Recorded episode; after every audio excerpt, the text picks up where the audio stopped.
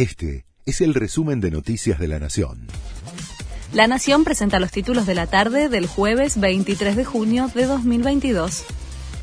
En medio de las tensiones internas, Alberto Fernández vuelve a llevarse a Sergio Massa de viaje lo invitó a participar de la comitiva que el sábado parte a Múnich para la cumbre del G7, en el que Argentina es uno de los seis países invitados al encuentro por fuera de los países miembros.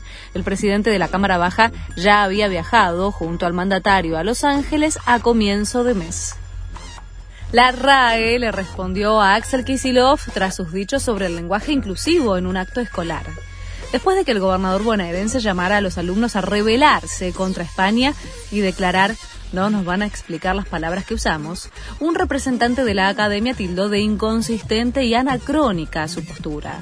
Lamento mucho este tipo de declaraciones, agregó el ex director de la RAE. La tarjeta SUBE ahora también puede adquirirse online. Los compradores pueden elegir el medio de pago y si quieren recibir el plástico en su casa, en una sucursal de correo o retirarla por un centro de atención SUBE. En las últimas semanas hubo denuncias de faltante de tarjetas, mientras que el gobierno explicaba que se debía a la escasez de los insumos electrónicos que utiliza el sistema. La Corte de Estados Unidos falló a favor del derecho de portar armas de fuego en todo el país.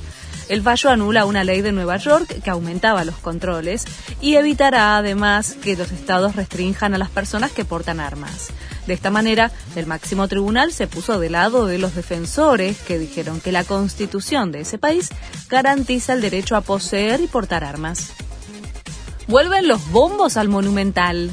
Músicos profesionales le pondrán ritmo a las canciones que van a iniciar 400 hinchas, ubicados en la Cibori Baja y no en la Alta, donde solían ubicarse los borrachos del tablón, la barra hoy con derechos de admisión.